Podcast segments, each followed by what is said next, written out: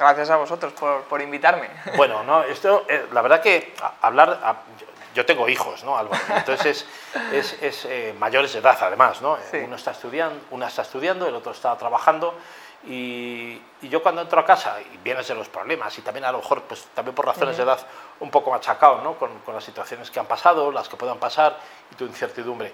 Pero no tenemos derecho tampoco los mayores a cercenar la ilusión que tienen los jóvenes en su futuro, su optimismo, su desarrollo profesional.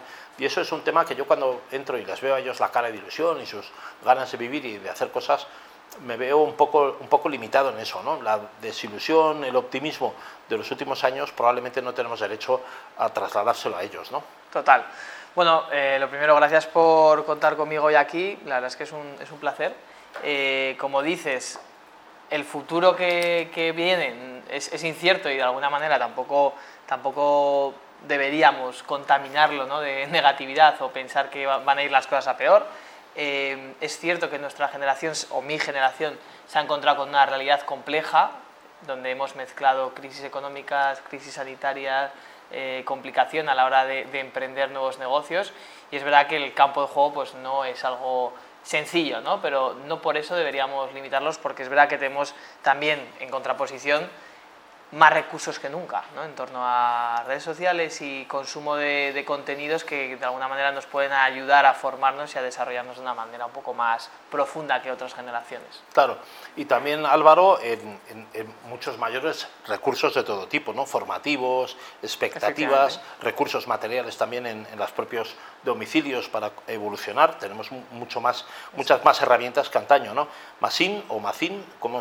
Macin, Macin, pero es M-A-C Z-I-N-N, y luego hay una página web que es macin.es, es una, una eh, consultora experta en esa generación que llaman Z. Bueno, se está hablando últimamente de que hay Z, X, Y, T, se está hablando de muchísimas generaciones ¿Qué sería un poco lo que es eh, Machine, eh, y, y, lo que son esas generaciones y, y, cómo estudiáis ese colectivo que es un, un poco difuso y que se mueve mm. también por redes sociales con herramientas nuevas que también a los que somos de un, poco, un poquito más de, edad, de más edad eh, no son distantes, ¿no? Total.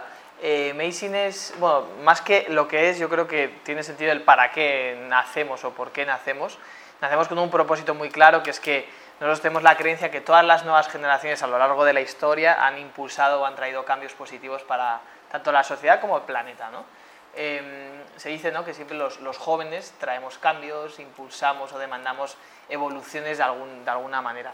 Y creemos que ayudar a las compañías, que son también ese eje vertebrador de cambios importantes ¿no? y de evoluciones y de innovaciones, puede tener mucho sentido. Entonces, nuestro trabajo básicamente es conectar esas nuevas demandas que traen las nuevas generaciones a las organizaciones quizás más tradicionales para ayudarlas a evolucionar al ritmo de lo que pide la cultura de los más jóvenes.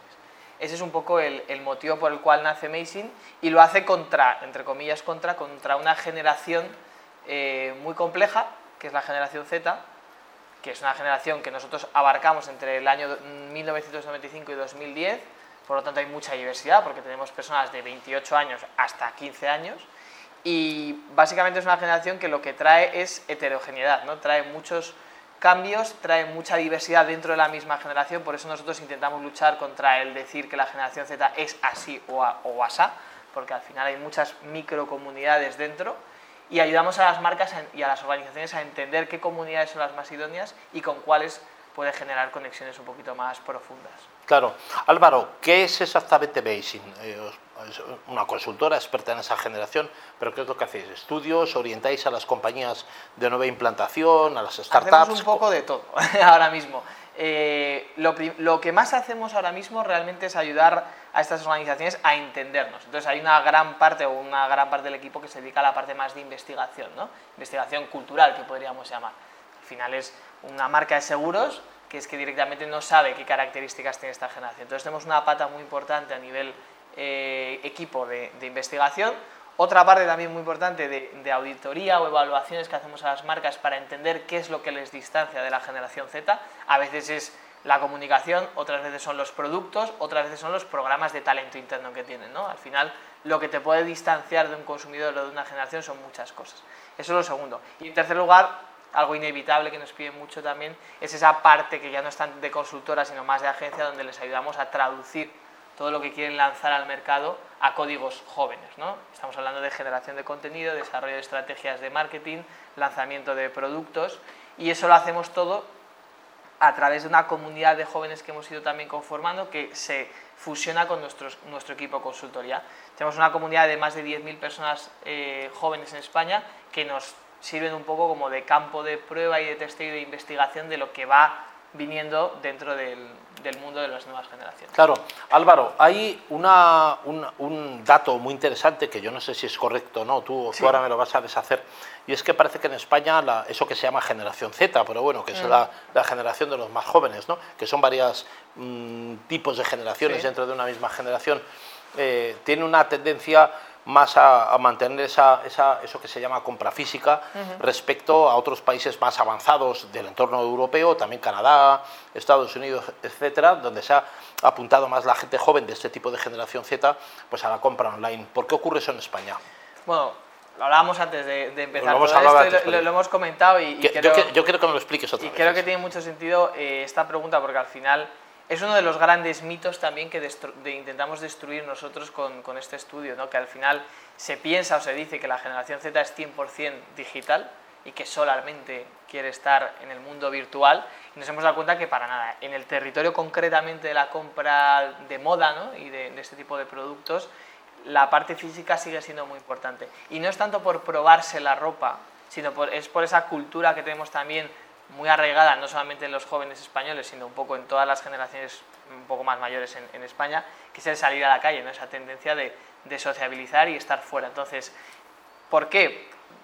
Respondiendo a tu pregunta, pues un, lado por, casi por tradición y otro lado también por cómo es nuestra generación que busca un poco la, combinación entre lo físico y lo digital. ¿no? no somos extremos en ninguno de los, de, los dos, de los dos lados, por así decirlo.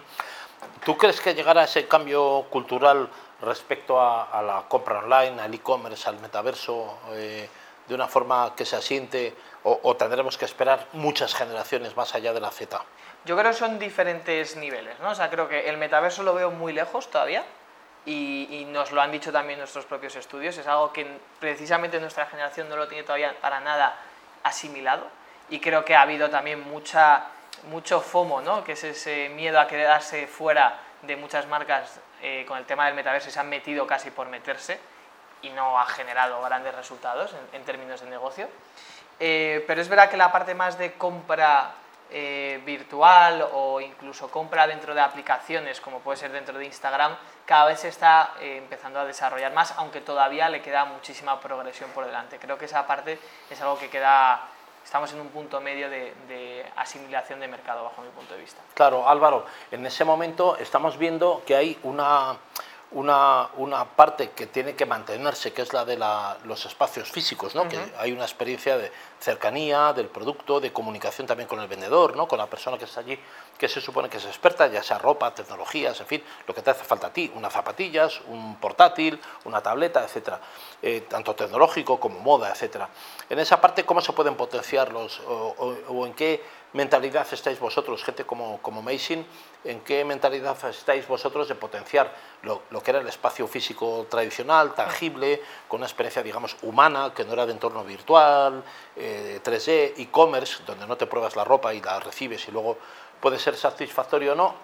¿Qué es lo que tiene que hacer el espacio físico tradicional para hmm. potenciarse en este mundo novedoso? que seguramente una parte será la cercanía, ¿no? poderte encontrar, estar visualizable, qué tienes allí, qué oferta es, pero ¿en qué estáis trabajando vosotros? De hecho, hemos trabajado con un centro comercial aquí en, Madrid y con La Vaguada, que al final es un centro comercial de referencia. Que se está reformando ahora, además. Que están en ese proceso y hicimos un proyecto. Una transformación física, porque fue innovador en su momento, ¿no? Efectivamente, y tocaba un momento de cambio y, y desde hace un año y medio estuvimos trabajando con ellos y ahora ellos han continuado con esa transformación física que están realizando, como decías, y en, los trabajos de investigación que hemos hecho en este sentido nos hemos dado cuenta que esa parte que tú comentas de humanización es fundamental, es clave, pero también ese punto de que va muy, va muy asociado a la humanización, que es ese punto de hiperpersonalización. ¿no? Al final, cuando vas y le ves la cara a la persona y esa persona te, te, te, escucha, te entiende y sabe lo que, lo que demandas, esa recomendación va a ser casi única para ti, ¿no? porque va a hacerte un, un buyer persona en directo, podríamos decir, y va a poder generar esa recomendación. Entonces, esa parte es fundamental y luego la parte experiencial es clave. O sea, el punto de, de no solamente hago una oferta digamos que esté asociada a las tendencias en cuanto a producto y demás, sino que esa parte de generar experiencias alrededor de la compra es fundamental para, para, retener y luego volver a atraer nuevos usuarios en este sentido. Claro, Álvaro, la, la distancia física en, en, en, en, lo que son las, las barreras, las, eh, las fronteras, eh, suponen también una barrera a la hora del intercambio comercial. Es decir, yo compro una, en una mm. plataforma online, en un e-commerce o en un, en un buscador eh, un producto, una ropa, un producto tecnológico.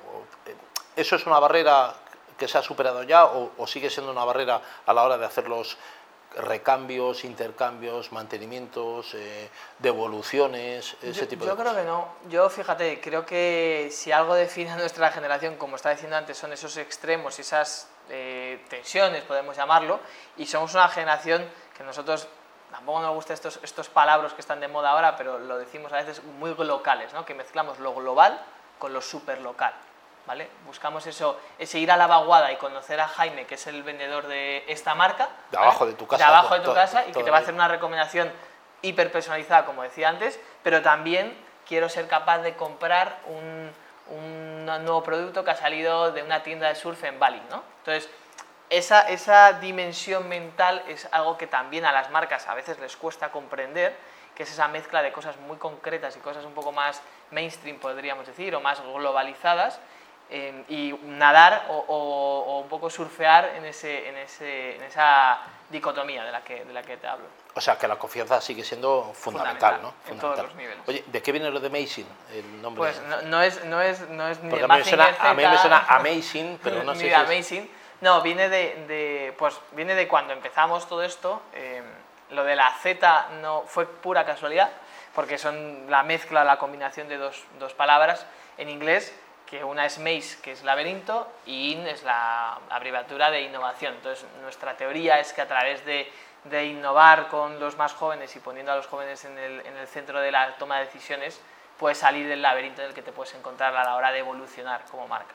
Entonces, In- no, yo, in- yo creo que en inglés antiguo era también posada, me parece. Mira. O sea, que es la Sí, parte también, de también, sí, alojamiento y tal, ¿no? Y, creo que se sigue utilizando to- todavía.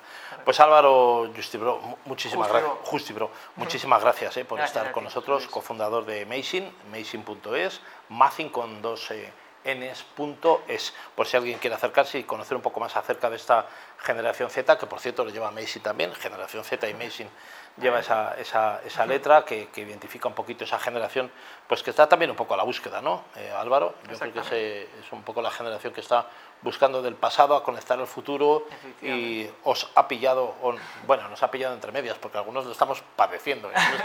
la generación Z. Muchas gracias, Álvaro. A ti, José. Que vaya muy bien.